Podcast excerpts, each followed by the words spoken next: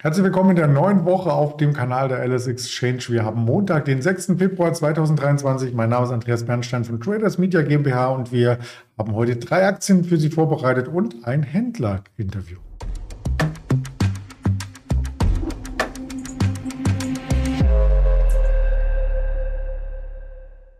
Zum Markt geladen ist der Andi in Düsseldorf. Ich grüße dich. Hallo. Grüße dich. Ja, wir dürfen natürlich auch noch darüber sprechen, ähm, was wir hier an Risiko immer mit beachten beim Blick auf die Märkte. Das alles ist nur rein objektive Darstellung der Marktfakten, keine Handelsempfehlung, keine Anlageberatung. Und ich möchte erstmal den Bogen zur Vorwoche spannen, denn der US-Markt aus meiner Sicht scheint ziemlich überhitzt. Das Sentiment zeigt auch an beim Fear and Creed, dass wir in einem Gier-Bereich sind. Trotzdem geben die Märkte schon mal ein bisschen nach. Ist das so ein Vorbote vielleicht? Ja, wir haben es am Freitag schon gemerkt nach den ähm, Arbeitsmarktdaten aus, den, aus Amerika. Die waren sehr gut im Januar, haben, es äh, wurden 517.000 neue Stellen geschaffen. Erwartet waren so um die 185.000, was äh, sehr gute Nachrichten für den, ja, für die, äh, für den Markt quasi in Amerika war, war eher eine schlechte Nachricht wieder für die Börse. Könnte man so reininterpretieren, wenn man die, ja, die alte Floskel bemüht, dass gute Daten schlechte Daten für den Aktienmarkt sind weil Zinssteigerungen, äh, keine Zinssetzungen zu erwarten sind. Glaube ich aber, um ehrlich zu sein, in dem Fall nicht so sehr. Wir haben ja schon davor die Wochen gesehen, dass eher auf die, ähm, auf die makroökonomischen Daten geachtet wird. Die Zinsdaten waren nicht mehr so stark im Fokus. Und man muss natürlich sagen, wir sind letzte Woche sehr, sehr heiß gelaufen, beziehungsweise die Wochen schon davor. Und von daher, ja, ist eine gesunde, eine gesunde Abkühlung vielleicht äh, das Richtige, was jetzt passiert. Und genau das sehen wir auch im DAX heute Morgen eine gesunde Abkühlung. Momentan sind wir bei 15.340 als Realtime-Indikation und nehmen damit ein bisschen äh, Gas vom Pedal, wie man so schön sagt. Denn ansonsten wären ja noch zwei Wochen wie die letzte Woche und wir wären am Allzeithoch.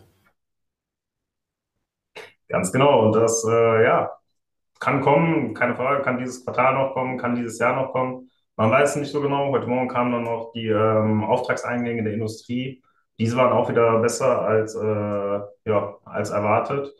Von daher, wir stehen jetzt bei 15.328 Punkten aktuell, sind seit Anfang des Jahres hochgelaufen von 14.000 Punkten, also knapp 1.400 Punkte schon angestiegen in fast einem Monat. Das halte ich mal für einen sehr guten Anstieg und da ist ja so eine kleine Korrektur, solange nichts groß irgendwie in Verwerfungen mit China, Amerika, mit dem Ballon, was da passiert, solange von der Seite nichts Gravierendes ist, sehe ich das nicht als großes Problem und diesen kleinen Rücksetzer. Ja, das sind vielleicht auch für Trader und Traderinnen ähm, nette Gelegenheiten, an Intraday äh, wieder vom Markt äh, zu partizipieren, indem man die Aktien kauft. Und du sagtest ja eingangs einen sehr schönen Satz, ähm, schlechte Daten können auch gute Daten sein für die Börse. Genau das haben wir bei den Big Techs gesehen. Der letzten Woche Donnerstag vor allem nachbörslich die großen drei A's gemeldet, Amazon, Apple und auch Alphabet. Und trotzdem ging es mit den Aktien nach oben, zumindest anfangs. Denn wenn wir bei Amazon mal bleiben, da wurden die Gewinne ja auch schnell wieder am Freitag abgegeben. Genau, wir haben bei der Amazon-Aktie äh, 6% verloren, obwohl der Umsatz mit 149 Milliarden eigentlich besser war als die angepeilten 146 Milliarden. Ja, wo kam es her? Das ist das alte Spiel. Das ähm, ähnlich wie bei Microsoft lässt der Cloud-Bereich, das Wachstum lässt ein bisschen nach. Bei Amazon äh, muss man sagen, nicht so stark wie bei Microsoft. Ja, bei Amazon war erwartet 27% Wachstum, Umsatzwachstum im Cloud-Bereich. Es waren bei AWS nur 20%. Ja, ich glaube, das kann man kann man noch verkraften. Auch die Aktie ist natürlich äh, in den letzten Wochen wie der Gesamtmarkt sehr gut gelaufen. Von daher ist diese, ja, dort auch eine kleine Abkühlung, die ich nicht als so dramatisch sehe. Zumal Amazon ja auch noch die, äh, ja, ich sag mal, die, äh, die richtigen Wege oder die richtigen Schritte eingeleitet hat. Haben 18.000 Mitarbeiter, äh, ich sag's mal grob, rausgeschmissen, auf Deutsch gesagt. Und äh, ja, was sich natürlich jetzt auch wieder erstmal bei den Kosten bemerkbar macht natürlich, kurzfristig. Langfristig spart man diesen natürlich ein. Ähm, der Betriebsgewinn liegt bei dreieinhalb Milliarden. Andersrum, der Betriebsgewinn ist natürlich auch gefallen auf ähm, 2,7 Milliarden von 3,5 Milliarden. Ja, kann man sagen, ist nicht gut, aber der, man hörte ja schon davon, dass das Dezembergeschäft etc. nicht so gut lief, das Weihnachtsgeschäft. Aber das Nettoergebnis passt. Man ist 278 Millionen im Plus. Wenn man dann noch bedenkt, dass man ähm, eine große Rivian-Abschreibung dort noch drin hatte, würde ich sagen, sind die Zahlen von Amazon alles in allem definitiv nicht so schlecht. Und da sagen sich auch einige Analysten und Analysehäuser, die die Aktie durchweg auf Kaufen hochgestuft hatten am Freitag. Genau, ich glaube, im Schnitt war es so bei 125 bis 150 Dollar, ähm, wo die Aktie eingestuft wird. Und ich glaube, das ist auch ein recht realistisches Ziel für 2023.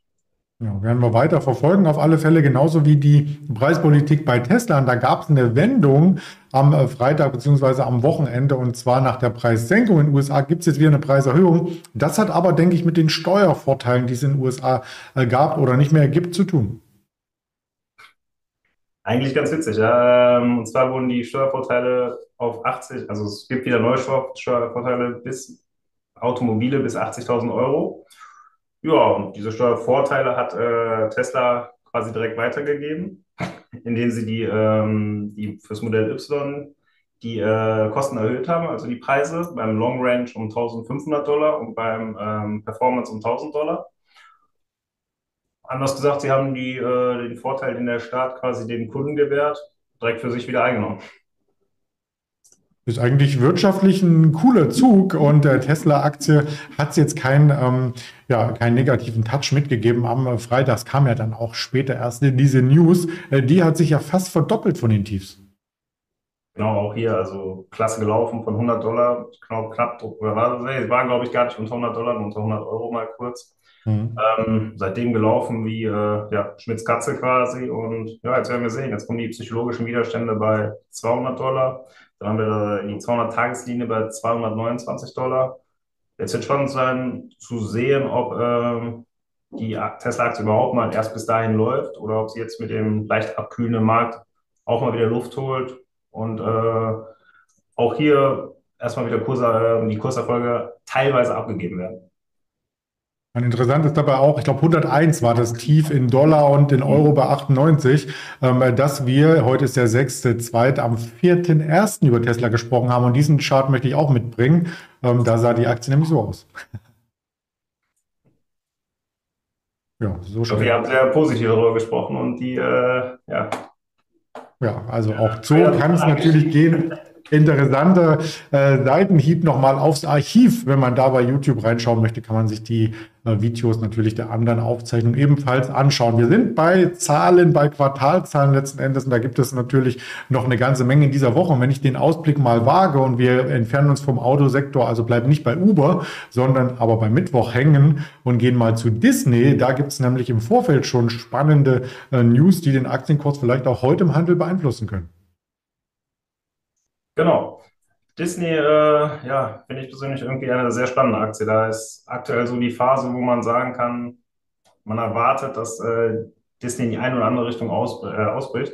Sehr spannend jetzt natürlich auch die Zahlen. Der alte CEO Bob Iger ist ja wieder da, der auch schon mal CEO bei Disney war, jetzt zurückgekehrt ist. Und äh, von der Seite erstmal wird sehr spannend, welche Veränderungen er beschlossen hat, was er, was er quasi ähm, sagen wird nach den Zahlen. Also nicht nur die Zahlen selber sind hier sehr interessant, sondern auch äh, die ähm, Analystenkonferenz danach. Und du hast schon angesprochen, wir haben mit Nelson Petz einen aktivistischen Investor, der ähm, den Austausch von Froman, auch ein Vorstandsmitglied bei Disney, fordert, weil er ihnen ja, äh, mehr oder weniger die Kompetenz abspricht, ähm, dort Vorstandsmitglied sein zu können. Und Nelson Peltz ist nicht irgendwer, das ist halt von Trian, der, ähm, der Hedgefonds. Und diese besitzen einen, ja, knapp ein Prozent an den äh, Disney-Anteilen. Und das ist eine Menge. Das sind nämlich 9,4 Millionen Aktien, wenn man das mal runterrechnet. Ähm, da hat man schon einiges im Portfolio, was man sicherlich auch nicht, wenn es nicht gelingt, mit äh, dem Vorstandswunsch äh, von einem Tag auf den anderen lostreten kann. Aber wir schauen noch mal auf das Programm. Da gibt es nämlich auch noch was Interessantes. Ich bin kein Star Wars-Fan. Äh, du vielleicht kannst mit der Meldung mehr anfangen. Ich bin kein, ja, ich, von den alten Filmen ja schon, von den äh, ganzen neuen Sachen bin ich jetzt kein großer Fan. Mandalorian oder sowas, klar, habe ich gesehen. Mhm. Ähm, ja, es gibt genug Star Wars-Fans auf dieser Welt und ich glaube, alles, was ähm, Disney in diese Richtung macht, um diesen äh, Streaming-Dienst auch weiter voranzubringen, der eher so ein bisschen, ich will mal sagen, ein wenig kränkelt, noch Probleme hat, sein volles Potenzial auszuschöpfen.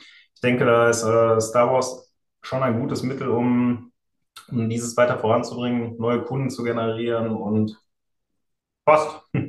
Ja, denke auch. Also man spricht ja da auch von der dunklen Seite der Macht. Ich dachte, weil du ein dunkles T-Shirt anhast, passt das vielleicht ganz gut. Nein, alles gut. Also der Aktienkurs, auch den schauen wir uns auf alle Fälle an. Sehr deutlich erholt in den letzten Wochen und ähm, da sind wir gespannt, äh, wie es hier weitergeht. Wie gesagt, Mittwochnachmittag gibt's die Quartalszahlen.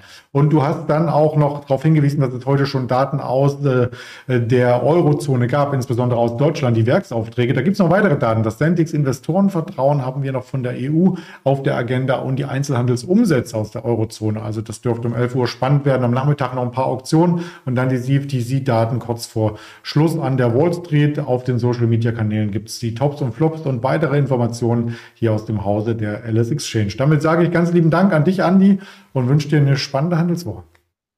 Wünsche ich dir und euch auch. Dankeschön. Danke.